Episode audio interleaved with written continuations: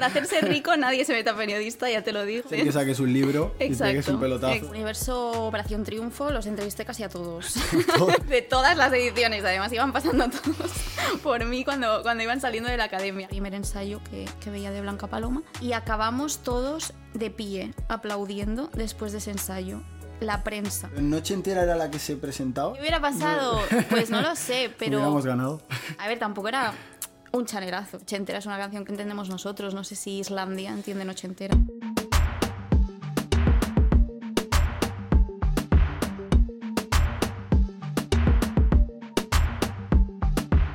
Hoy, en Lover TV, traemos a una periodista de verdad, no como yo. Eh, actualmente trabaja en el periódico y es Alba Giraldo. Encantados de tenerte hoy. Muchas gracias. A ver, eso de verdad, de verdad, de verdad soy. La carrera Exacto, la tengo, pero exacto. Yo no. tampoco. No, pero no es necesario, no es necesario. Hemos visto ya muchos ejemplos y no es necesario. Muchos lo hacen hasta mejor que periodistas de verdad. Exacto. Depende de para quién, no es necesario también, a veces. Bueno, yo siempre hago esta pequeña introducción, pero ¿quién mejor que tú para contar eh, quién eres y, y lo que haces? Así que, adelante. Pues yo soy Alba, soy periodista, ahora mismo estoy trabajando en el periódico de Cataluña. Eh, llevo unos años ya trabajando porque yo acabé la carrera, tengo ahora 25 años, a ver, oficialmente trabajando post carrera llevo tres, pero bueno, sí que es verdad que no he parado porque sabía que era un mundo difícil, supongo que hablaremos de eso ahora. Exacto. Y, y entonces sabía que me lo tenía que currar, entonces bueno, llevo bastante tiempo ya en el mundillo este intentando sobrevivir, nunca mejor dicho, Exacto. y sobrepasar lo que, lo que viene porque, porque es complicadete, pero bueno, ahí estamos. Bien, bien. ¿Y en qué momento decides meterte en este mundo tan complicado? Pues es que, a ver, si no es vocacional, mejor ni te metas, porque Para lo- los beneficios que da, ¿no? por dinero, por hacerse rico, nadie se meta periodista, ya te lo digo, y, y por horas, estrés, agobio, tampoco. A no ser Entonces, que saques un libro y pegues Exacto, un pelotazo, exacto. entonces ahí ya O compensa yo un que sé, te fichen en Telecinco y de repente lo petes, te vayas a un programa de estos. Pero si no, no te metas. Entonces, bueno, lo mío era vocacional desde la ESO realmente y, y siempre lo había querido. Entonces, nada, currárselo porque encima te piden nota alta. O sea, No, mira no, que... sí, sí. O sea, yo tengo bastantes amigos que querían periodismo y tal. Y yo incluso de pequeño dije, "Os, periodismo, tal", pero te piden una nota que no estaba para mis capacidades eh, de, estudiante, vamos. Sí, sí, te piden nota alta y, y- y yo al menos muchos de... ¿Y estás segura? Porque eso no tiene trabajo, ¿estás segura? Y bueno, un poco, un poco es verdad, pero, Sí, sí. pero por eso justamente hay que currárselo más. Bien, bien. ¿Y qué te iba a decir? Eh, cuando acabaste la carrera, empezaste las, las prácticas, bueno, empezaste a trabajar en el mismo sitio donde estás ahora, en el, Sí. en el periódico. De hecho, fue durante la carrera. O sea, yo durante Ah. la carrera no tuve veranos. Mis veranos eh, fueron trabajar en el, en el periódico. Bueno, eran, eran unas prácticas extracurriculares. Y estuve en la sección en la que estoy ahora Mm. y a la vez en redes sociales. Entonces, bueno, ahí pues las redes me gustaban tal, pero en verdad me gustaba más escribir. O sea, ya vas descubriendo un poco lo que quieres. Pero eran prácticas extracurriculares y nada, los veranos y se acababa y fuera y volvía a- a la uni. Y totalmente gratis. ¿O No, en ese pagaban? caso cobraba, pero súper poco. O sea, el mínimo que obligaba a la justo uni... para que te valiera la pena no estar en la Sí. piscina en vez de... No, ahora, ahora que lo pienso no sé, ¿eh? pero para... Bueno, no, sí, sí, si no hubiera estado ahí esos veranos, probablemente ahora no estaría en el periódico. Yo de eso soy súper consciente. Al final todo suma. Sí, sí, sí. Bien, bien. Y oye, ¿qué te iba a decir? Eh, después del periódico pasaste a eh, Onda Cero, programa La Brújula. Sí. ¿Qué tal la experiencia radiofónica? Te porque hemos estado antes hablando de, hablando de esto. Sí, esto fueron, claro, las prácticas de, de último año de carrera. ¿Sabes qué pasa? Yo entré a la carrera diciendo quiero hacer radio, quiero hacer radio. Pero estuve en el periódico antes de en, en Onda Cero y no lo acababa de tener claro. Entonces dije, va, dale una última oportunidad a ver de verdad qué es lo que quieres hacer con tu vida. Entonces eh, miré un poco lo, lo que nos ofrecían y no, informativos no quería. O sea, yo nunca he querido ser así puramente de política, de economía, ¿sabes? Nada así súper serio. Yo siempre había querido cultura y cosas así. Y miré un poco y dije, ah, mira, este programa es así más, más tranquilo, ¿no? Más de, mm, con tertulias, más para charlar. Pues va, me apunto a este. ¿Qué pasa? Que el primer día llego y bueno, me dijeron, Alba, te vas a encargar de una sección. Y yo, ostras, una sección, acabo de llegar a esto. ¿qué- Top. qué-?". Y me dice, no, no, es la sección que normalmente se, se encargan los, los becarios y es unas para la tercera edad. Yo digo, bueno, explícame esto un poco de qué va. Pues nada, tenía que hacer todo temáticas de, de los, los problemas con los que se encontraban los abuelos, las problemáticas, cómo lo vivían. Entonces, bueno, te llegaban quejas de cosas a las que se ¿Con qué, enfrentaban. tipo de, ¿Con qué tipo de problemas se puede encontrar un abuelo Oye, jubilado? pues te sorprendería, te sorprendería mucho. ¿Quieres sorprenderme? No, pues de repente yo que sé, que, que- que, eh, no les dan algunas ayudas, tal, y, y hubo un tema que era como que, porque ya no eran tampoco problemas, era Hmm. como cosas que hacían, ¿no? Era como darles voz, porque hacen cosas, ¿no? Los abuelos también. Sí, salen a pasear, ven obras, Pues era, era, pues cuéntame, ¿no? La obra que has visto era un poco eso, ¿no? Y, ver, y hubo- cuéntame, exacto. Claro. y unos, por ejemplo, estaban montando un jardín en el, en el tejado de un edificio, no sé, historias así. En realidad era interesante, pero claro, no es la- el ideal de No es un prácticas. reto periodístico. No es, no es el ideal de prácticas que te esperas cuando entras a un programa de, radio, la verdad. Y encima luego pilló el COVID y me fui a casa y, Te mandaron. y fue, o sea, casi ni, ni, ni hice nada. Pero bueno. Pero bueno, luego de la pandemia te llegó la oportunidad en la revista Young. No, realmente la revista Young yo estuve toda la carrera. O Siempre sea, has estado en la revista Young. fiel a la... Sí, la fundaste tú, la revista Young. Pues más- casi, casi, ¿no? Casi, casi. De, de toda la vida. Era de... A ver, al final, esto es un blog muy normal, Hmm. pero yo lo encontré por ahí, le escribí, "Hol- hola, ¿puedo colaborar? Todo esto sí que totalmente gratis Hmm. mm, y desde segundo, primero, segundo de carrera. Y entonces yo sabía que quería hacer música, había una sección de música, lo pedí y de ahí pues me fui yo con todo mi morro pues pidiendo acreditaciones, pidiendo entrevistas tal y llegué a entrevistar a gente bastante guay en esa revista, o sea, Sí, bastante que- sorprendida quería- para ser un quería blog. hablar contigo, he visto... Claro, hoy me, me- te comentaba antes que, que me sentía un poco más nervioso que nunca porque digo, claro, voy a entrevistar a una persona que sí entrevista a, a- a gente que, que se dedica a ello. Yo llevo al final eh, dos días como quien dice, entonces me sentía un poco más, más nervioso. Cuéntame cómo es la experiencia de, de entrevistar a gente tan relevante como lo que has entrevistado y si puedes decir un par de nombres también para que la gente se ponga en contexto. Claro, a ver, o sea, yo por ejemplo, Universo Operación Triunfo los entrevisté casi a todos. To- Todas las ediciones, los 16 han pasado. de todas las ediciones, además iban pasando todos por mí cuando, cuando iban saliendo de la academia. Pero porque tenías algún contacto con discográfico. Claro, claro, tú aquí Entonces ya te te vas, haciendo, te vas haciendo los contactos con las discográficas y te dicen, oye, Alba, voy a estar en Barcelona con, con Alba Reche. Pues Alba Reche que se viene y quedamos. ¿Qué Y- tal y- con Alba Reche? Y claro, pues Alba Reche muy maja. Aquí también Dani te lo puede contar. Que, que Es verdad, es verdad. Dani, tú, tú coincidiste Correcto. con ella en la revista Young. Sí, sí, Todos sí. menos yo habéis coincidido en esa revista. Sí, sí, yo con Alba tuve la suerte de que me dio la oportunidad de poder eh, fotografiar algunas de sus entrevistas para la revista Young y nada, la verdad que fue muy divertido. Y de la revista Young a director del programa del Over TV. Y yo aquí de Bueno, invitada, bueno, Exacto, esto se ha creado aquí. Solo Claro, falta claro. el director de la revista ahora aquí. Eso- lo, lo traemos. Lo trae- Y ya la próxima lo cerramos todo. traemos. Todo queda en ¿Cómo se familia. llama? Sí, sí. Pues Alba Reche muy maja y Dani también estuvo con Recycled J, o sea, bastante... Sí, sí, sí. No, es que es- esa, esa revista pues acabó funcionando bastante, pero porque yo no paraba, o sea, yo decía, ¿quién más? ¿Quién más? O sea, decía que sí a todo, claro, tú empiezas diciendo que sí a artistas más pequeñitos y hasta que te acaban dando gente más guay. ¿Solo, ¿Solo cantantes? En ese momento sí hacía solo O cantantes. sea, la revista en sí se dedica No, más a un ámbito musical o... No, la revista en sí es un poco. Tienen también cine, tienen series. Ay, qué guay. Pero yo acabé siendo, la responsable de la sección de música. O sea, yo tenía luego también a otros que trabajaban y. Claro, empecé yo haciendo las entrevistas que, que no quería hacer nadie y las, al final las acababa dando un poco. ¿Cuáles son las entrevistas que no quería hacer nadie? No, Alba? pobres, pobres. No. Pero, a ver, artistas más pequeños, pues a mí me hacía más ilusión entrevistar a un Alba Reche que, que a uno que esté empezando, que también hay que darles su lugar, obviamente, pero claro. Es, es la ilusión que te hace, y más con esa edad. Exacto. Y claro, yo en ese momento, pues a la entrevista que iba me hacía una foto, claro. Ahora ya nunca me hago foto con, con la gente que entrevisto.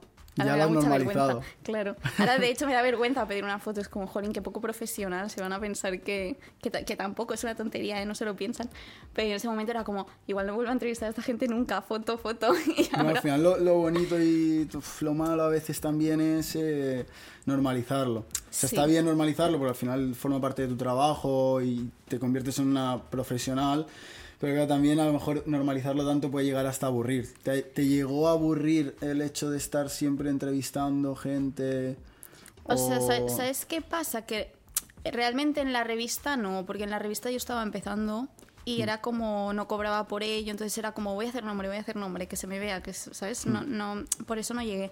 Pero sí que es verdad que luego ya al dedicarme profesionalmente, cobrar por ello, luego en crónica, no aburrir, pero sí que demasiado rutinario, ¿sabes? Tampoco lo llegaba a disfrutar tanto porque era como un día más en mi vida, no lo valoraba tanto, no decía, jolín, qué gente tan importante estoy entrevistando. O sea, sí que llegó un punto que me agobió un poco, pero ahora estoy bastante más tranquila también con ese tema. Pues, ahora que has mencionado Crónica, ¿qué tal tu paso por ahí? Pues muy bien, o sea, es al final una escuela increíble porque es un medio así más pequeño y, y yo hacía absolutamente de todo. O sea, yo aparecía en cámara, yo me iba a la calle de reportera, yo entrevistaba. O sea, al final es lo que tiene también un medio pequeño que acabas aprendiendo muchísimo.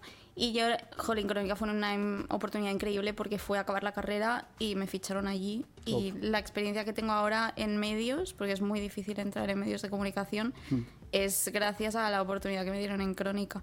Entonces, una escuela increíble y hice cosas increíbles. Claro, ya es un punto más que la revista Young, ¿no? Un punto menos del que estoy ahora. Entonces, era como ese punto Bueno, intermedio ir pasando... perfecto para, para aprender y para, pues ya sí que llegar a gente todavía más importante y hacer entrevistas más guays.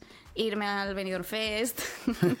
Eso hablaremos, hablaremos después del Venidor Fest, que, que es algo que yo creo muy guapo que has, que has cubierto, hablaremos.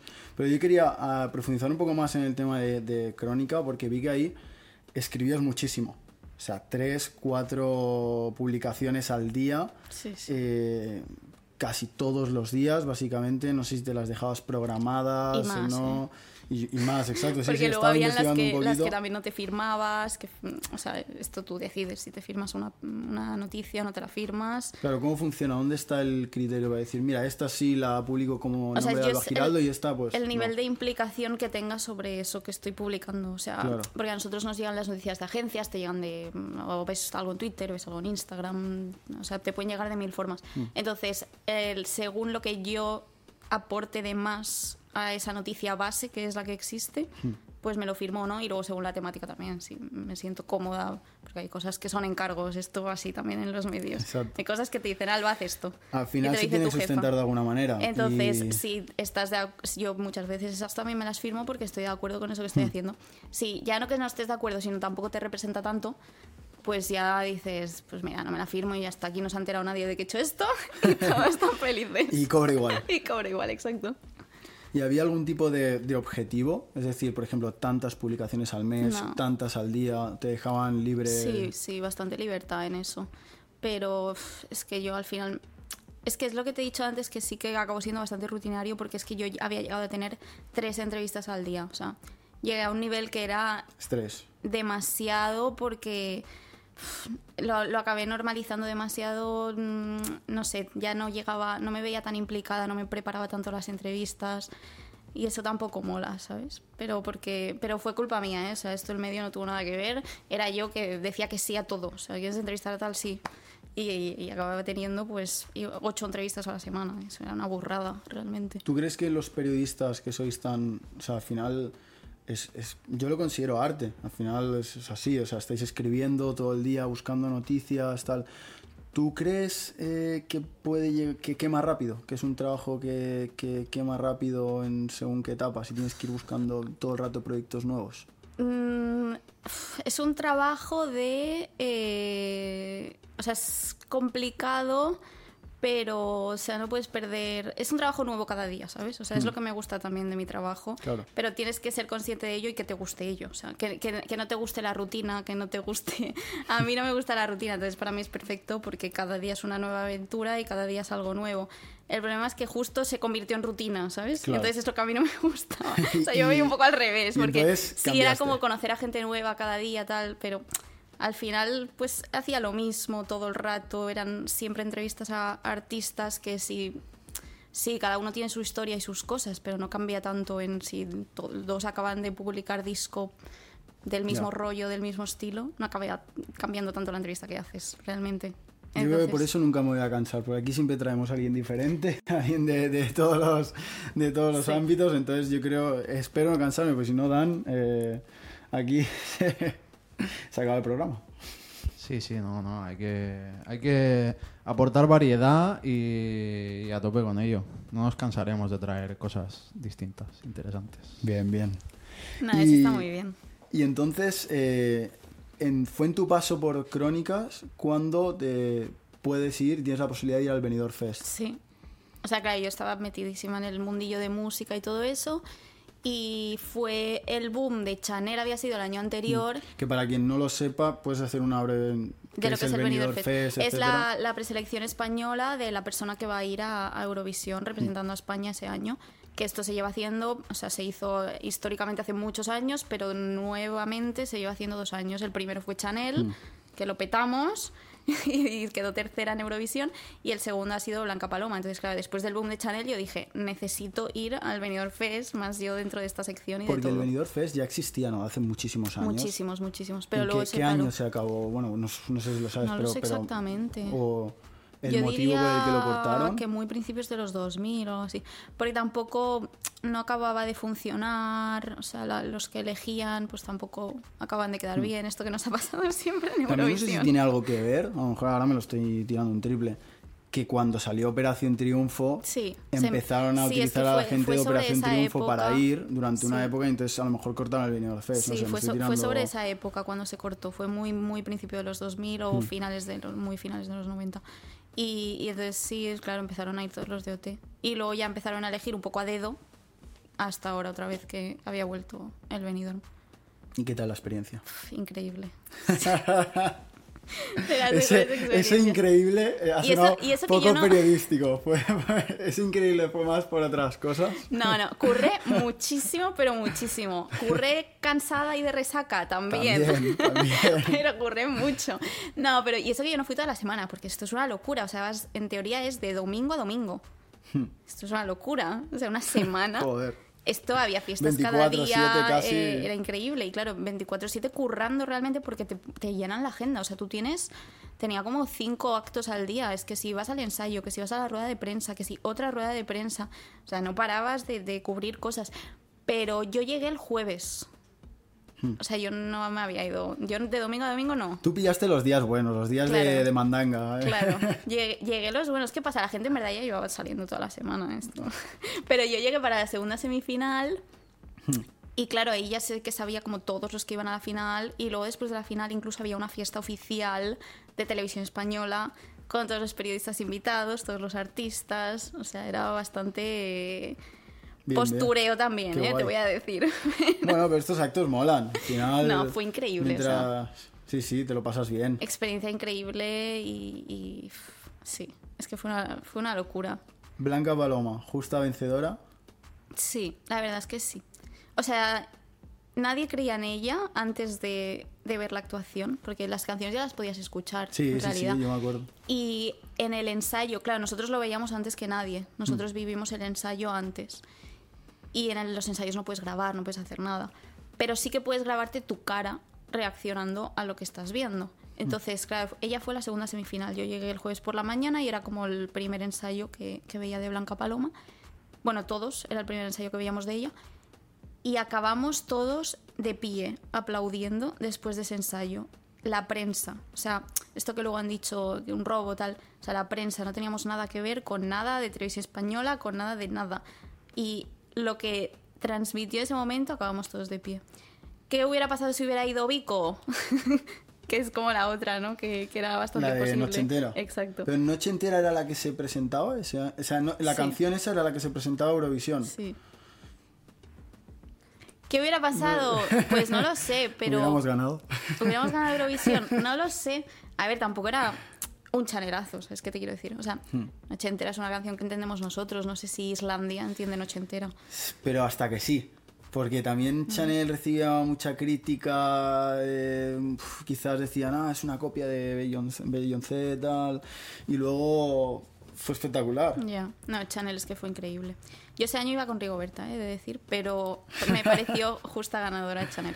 Sí, yo creo que sí. Yo O creo sea, que ese, lo- ese año pasó un poco lo mismo en realidad. O sea, cuando nadie sabía quién era Chanel, hasta que la gente vio la actuación, se quedó flipando y de repente ganó de la nada. O sea, Hmm. Bueno, un poco de la tenía, nada. sí, había salido en, o sea, no como cantante, claro, es que como cantante no tenía mucho, pero sí como actriz Sí. había salido en algunas cosas. Sí, Chanel increíble. Nunca la he entrevistado, me gustaría mucho. Bien, entonces positiva, ¿no? La experiencia. Sí, Benidorm Fest, si podéis ir. ir todos El al Benidorm el Fest. año que viene Una nos- semana nos- en nos Benidorm, el sol, los abuelos en la playa. Mira, ahí, Mira, ahí, ahí podría haber ahí hecho. podías haber hecho de reportera con los abuelos. Ahí podría haber hecho reportera de la brújula, sí. Exacto. Y oye, actualmente, has hecho un poco efecto boomerang. Has vuelto donde empezaste, el periódico eh, de Cataluña. ¿Qué tal ahora? ¿Cómo estás? Increíble, estoy en la, en la sección de cultura ahora, no solo hago música, he abierto, estoy, pues eso, yo estaba, mira que me encanta la música, pero pues había entrado como en ese bucle, entonces ahora estoy súper contenta, estoy viendo a ver qué pasa también que claro hay gente como increíble a mi lado gente que lleva mil años al principio tienes un poco el síndrome del impostor que hago yo aquí Como yo aquí ahora. Exacto. No, pero un poco sí, me ha pasado y llevo poquito todavía, pero claro, al principio es como, jolín, ¿qué hago yo aquí? De repente tengo a esta persona increíble a mi lado que ha entrevistado a Rosalía, ¿sabes? Hmm. Y yo, mm, pues no sé qué estoy haciendo aquí, intentando sobrevivir a esto y... Tú has entrevistado a Alba Rechi y. No está mal, no Está ahí, mal. está ahí. No, he entrevistado a gente muy guay, sí. Pero que no sé, que al final como que es desde otra posición, ¿sabes? Hmm. Y, y de repente pues sí que te entra un poco el, ay, no sé, esto, si, si puedo llegar a este... Pero bueno, al final si apuestan por ti, si te cogen, es por algo, entonces estoy intentando superar mi síndrome del impostor en, en el periódico, pero muy contenta. Y, y más, pues eso, diversificando, intentando hacer más cosas y, y muy guay. Perfecto. Pues oye, mira, nosotros eh, al final de la entrevista, ¿vale? Siempre hacemos una sección que es de la, de la inteligencia artificial. Es decir, nosotros ponemos todos tus datos eh, en ChatGPT, todo lo que hemos encontrado, y el ChatGPT decide hacerte como un pequeño cuestionario. Y he de decir que yo me lo he leído antes de, de- de- de entrar y tal, y digo, "Uf, qué cabrón el ChatGPT hoy. Digo, normalmente hace pues preguntas básicas y tal sobre la información, pero ha dicho, mira, ella que es Muy periodista concreto, me, ¿no? va, me va, hoy, hoy me va a contestar cositas Miedo me da, interesantes". miedo me da ChatGPT. No, no te preocupes. Mira, si quieres eh, empezamos. Y las preguntas Nos va a son... quitar el trabajo a todos, ChatGPT. Bueno, la inteligencia artificial. Escríbeme un artículo sobre... Te sor- Bueno, dime, dime, dime, dime, dime, dime. dime. que, que he llegado a hacerlo. Ahora mismo no, ¿eh? Hace, o sea, cuando fue el boom de... Pero más no, no escríbeme, sino aquello que de repente tu jefe te dice... Claro. Tienes que hacer esto, te da un palo tremendo porque no te representan, no quieres hacerlo, y les mandas el texto de otro medio, de lo que sea, ChatGPT, y le dices, reescríbeme este texto. ¿Y, y ese lo firmas? Ese no lo firmas. Claro que no. ¿Te no lo- imaginas? Pero, Alba, firmado. no, no, pero esto se hace. Esto se hace, cuidado. Esto lo haces. no, No, este- esto lo No, hice sí, hace o sea, mucho tiempo, cuando estaba un poco quemadilla y me mandaban cosas que no quería hacer. Entonces, Ya está, es un una buena válvula de escape el chat GPT. Pero- También para pero ya no. cuando yo no tengo más ideas en la entrevista, chat GPT. Claro, exacto. Sí, yo, yo tengo que decir que también conozco más de una persona, más de un colega que en el trabajo lo, lo utiliza. O sea, que doy fe de que, de que pasa y de que no sé hasta qué punto en algunos momentos puede jugar en nuestra contra. Pero hay que saberlo usar, ¿eh? Porque yo luego, obviamente, lo- nada, lo habré hecho dos, tres veces, ¿eh? No más, pero luego lo tienes que leer, muchas cosas no están bien, eh, te- te- o sea, de- no, no redacta bien, ¿sabes? Como redactaría una persona. O sea, que al final tenías luego tú que pasar otro filtro que es en plan, "Ah, lo acabo Sí, escribiendo al- yo al y acabo final- antes porque ya estoy Lo que dice todo acostumbrada el mundo, hacerlo. ChatGPT, Midjourney, etcétera, todo lo que es inteligencia artificial, eh, la gente le tiene que dar un... Los profesionales tienen que darle un repaso porque si no, al final eh, O sea, yo si dejamos hubiera- que, que nos mande una No, máquina no. y eso no puede ser. Yo si hubiera humano. publicado eso como lo había hecho ChatGPT, habría sido un desastre. O sea, Hmm. te da, te ayuda porque te hace como la base, pero Lo estás al final. salvando, ¿eh? No, pero. pero que al final eran como cosas tontas que acabé diciendo. Es que acabo antes haciéndolo yo que pasando el filtro y luego encima revisando. Es que no, no tenía ningún sentido. Total. Pero sé que hay medios que ya lo usan, ¿eh? Y que piden a sus trabajadores que lo usen. ¿Sabes qué medios? ¿O no se puede decir? No te pueden decir mejor. vale, vale, vale. Luego te los cuento. Perfecto. Pues empezamos con la primera pregunta. Alba, ¿puedes proporcionar un ejemplo de cómo adaptas tu comunicación para abordar temas culturales de manera seria, pero atractiva para un público diverso, ya sea en redes sociales o en artículos más formales? Ah, pues esto es muy interesante en realidad. visto? Eh, No, muy bien, chat. ¿Ves? Es que nos va a quitar el trabajo. No, es muy buena pregunta. a la primera pregunta ya es mejor que todas las que he hecho antes. No, no, joder. Pero, pero es muy, o sea, me lo voy a plantear yo para hacer entrevistas, preguntarle a ChatGPT O sea, tú eres todos los datos y te hace las preguntas de la hostia. No, a veces a mí, a mí me ha pasado em, de decir, jolín, es que es un tema súper interesante, es a la vez serio, pero tampoco quiero que sea aburrido, pero tampoco lo puedo hacer divertido porque es un tema serio. O sea, hice un, un, reportaje súper, súper guay, que es como de los que más orgullosa me siento en el periódico, que iba sobre el machismo en el mundo de los videojuegos. Y claro, era un tema, tenía una de datos y una de cosas muy densas. Y era como, jolín, ¿cómo hago esto interesante? Que la gente no se aburra, pero tampoco sin meter gracia porque es un tema serio. Entonces, en, en esos momentos te cuesta un poco. Y luego también al revés también pasa. O sea, temas que son súper divertidos, pero es un día que estás cero inspirada También y pasa. acabas soltando, o sea, acaba apareciendo un tema ultra serio cuando es algo divertidísimo, como que te, o sea, en este caso no me pasó porque me salió algo guay, pero como que te has ido a ver a las fans frikis de Taylor Swift en el cine, Hmm. eh, como van a ver su nueva peli, ¿sabes? Y es como puedes sacarle un montón de cosa graciosa, pero es un día que estás cero inspirada y acabas poniendo, las fans han ido al cine a ver, a-", ¿sabes? Y acaba siendo aburridísimo, algo que podía ser muy divertido. Entonces es complicado a veces, depende un poco ahí de de cómo tengas el día. ¿Tienes más días buenos Y o...? Sí, sí, sí, últimamente sí, pero también depende de cuánto tiempo tengas para trabajártelo. O Claro. sea, el primer reportaje que te he dicho acabé teniendo, me dejaron un montón de tiempo para trabajármelo, entonces acabó quedando bien porque si tienes un día más malo, pues al día siguiente lo revisas o Exacto. reescribes Sí, o sí. tal. Pero claro, por ejemplo, esto de Taylor Swift, que no, no me pasó, ¿eh? pero era un ejemplo tonto. Pero eso tiene que salir esa misma tarde, porque esa misma tarde Claro. ha sido el estreno. Entonces, si tienes un día malo, pues adelante y ahí afrontarlo como puedas. Sí, sí. Bueno, gajes de- del oficio. Exacto. Vamos con la segunda pregunta. A ver, a ver qué Vamos dice. allá. Este habla de la brújula onda cero, programa que te gustó tanto. Eh, a ver, broma. ¿Cómo influye esa experiencia en tu habilidad para producir y presentar contenidos de manera efectiva en el ámbito radiofónico? Madre mía. A ver, la cosa es que no he vuelto a hacer radio como tal, o sea, como radio, radio, pero sí que es verdad que, claro, luego sí que he hecho como mm, más de estar en cámara o de ser reportera, de salir a la calle. Entonces, a mí todo esto, sobre todo la parte tele de con cámaras, me daba una vergüenza que me moría. O sea, la parte radio no tanto, o sea, hablar, mira, bien. Pero yo ponerme delante de una cámara y hablar me daba mucha vergüenza. Entonces, Cualquiera lo diría, porque luego has hecho un, es esto, lo Claro. que hemos hablado muchas entrevistas y Sí, sí, con Y cámara y todo, sí. Pero no sé, tenía ahí como algo, no sé, un miedo extraño. Que luego intentaba, pues eso, afrontar como podía. Y supongo que me ayudó, pues, haber estado en la radio, más la parte de la voz, ¿no? De mm, entrabas en directo, no había marcha atrás. O sea, yo lo que escribo, pues, si no me gusta como lo he escrito, lo borro y lo vuelvo a escribir. Claro. ¿Sabes? Lo puedes editar mucho más. Pues ahí viví como la parte de si has metido una cagada diciendo algo que no te toca, pues intenta salvarlo como puedas. un poco lo que me pasa aquí. si, la, si la lío, digo algo Claro. raro, me fastidio. Porque tengo, con, con Dan ya dijimos, aquí no se corta nada, todo es en, en- en directo, obviamente luego se, se resube y tal, pero Claro. sin trampa ni, ni cartón.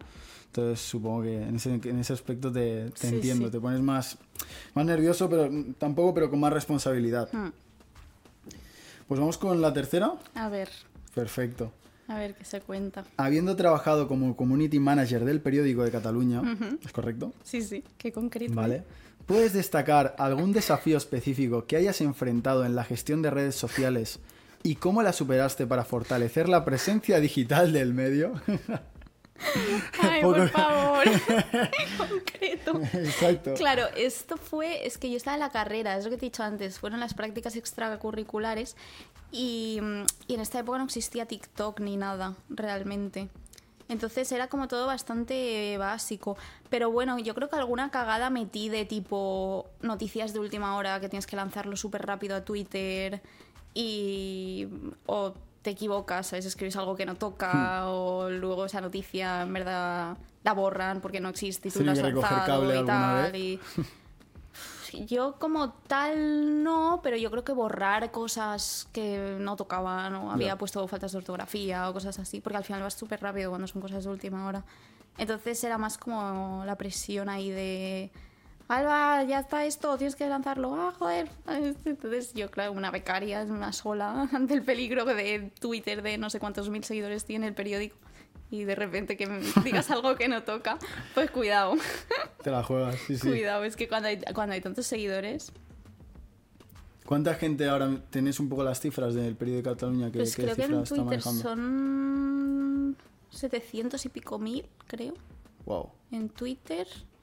En Instagram, ciento y algo mil, diría. Y hay TikTok y eso no lo sé, la verdad. Pero sí, sí, está, está Madre bastante mía. bien. No, no, es, es, es uno de los grandes al Sí, final. Aquí sí. Sí, sí. Y oye, para. Ya ahora para acabar ya definitivo. eh, después del Benidorm Fest estuviste en Eurovisión, un poco por tu, por tu cuenta, pero viviste toda la experiencia. Cuéntame un poco cómo es ir a Liverpool, Fue increíble. eh, vivir todo el- lo que es las actuaciones y todo en directo. Claro, es que, o sea, es el lugar más grande en el que he estado en mi vida. O sea, eso eran no sé cuántas naves industriales juntas eh, acogiendo a. Es que no te exagero, igual a más de mil periodistas. O sea, eso era una locura. O sea, es que era un lugar enorme, te perdías, o sea, eso, eso era increíble. Y, y claro, pues allí apoyando a, Blanca Paloma, luego la pobre pues quedó un poco mal. Entonces estábamos como cada todos- año menos Chanel, como menos cada Chanel, año. sí, no sé. Pero claro, además había como mucha fe en ella. O sea, todo el mundo decía que iba a quedar súper bien. Incluso allí, o sea, medios de, de otros países estaban como, ay, nos encanta Blanca Paloma. Los veías ahí con el EA, EA, ¿sabes? Cantando. Pero en España tendemos a crecernos muy rápido. ¿eh? claro, o sea, O sea, a ti te dicen tenemos que- un año bueno y ya somos... Sí, y además, o sea, estaba bien, cantaba bien la, la chica y tal. Entonces, claro, era como, jolín, llevamos a alguien que ¿Cómo no bien. vamos a ganar? ¿Cómo no vamos a Sí, ganar después de Chanel? Y, y claro, lo hacemos bien. Pero no, claro, pobre. Eh, y no sé, sí que, pero una locura. O sea, la gente la iba, la iba a buscar a la puerta del hotel para despedirla cuando se iba. Es que era bastante loco todo. Los Rolling Stone, ¿eh? Sí, sí, sí, muy loco todo. Y, y claro, una de gente, o sea, esa semana, es, claro, Liverpool entero estaba lleno de cosas de Eurovisión, se hacían fiestas de Eurovisión, estaba, pero por la calle y todo, o sea, por la calle te encontrabas eh, de repente stands con banderitas, con camisetas, o sea, no se podía ni caminar. Yo no había estado nunca en Liverpool, pero... O sea, como las plazas principales que no podías caminar, estaba lleno de gente, todo ambientado. O sea, cuando es como Euro- Eurovisión en un país, es... O sea, ojalá ven- ganemos alguna vez para, para que llegue aquí, porque era, Ojalá. era como increíble el ambiente, Sí, ¿no? la gente, era muy guay. A ver, con Chanel mm, Estuvimos cerca. estuvimos cerca. Si no hubiera estado Ucrania, habríamos ganado. No Pero lo quería bueno. decir, pero... Sí, yo. ¿Qué parte... O sea, si no hubiera pasado todo lo de, lo de Ucrania, ¿hubiese ganado realmente Ucrania? Sí. Ah, no, Ucrania no, claro que no. Hubiese ganado Chanel muy probablemente porque por, por puntos y tal del televoto pasaba por encima de, de Reino Unido, que era el segundo. Entonces, sin los televotos de Ucrania se habrían ido también para nosotros. Habríamos acabado ganando. Pero bueno, Cosas que... habrá que volver a llamar a Chanel para que Exacto. Y habrá que volver a llamarte a ti la próxima vez para que nos cuentes más anécdotas y más cosas que hayas vivido. Cuando, Alba. cuando vuelva a Eurovisión. Exacto, cuando vuelvas a Eurovisión nos cuentas más y al Benidorm Fest y todo. Algo ha sido un placer tenerte. Muchísimas gracias. Gracias a ti, de verdad. Encantada de estar aquí.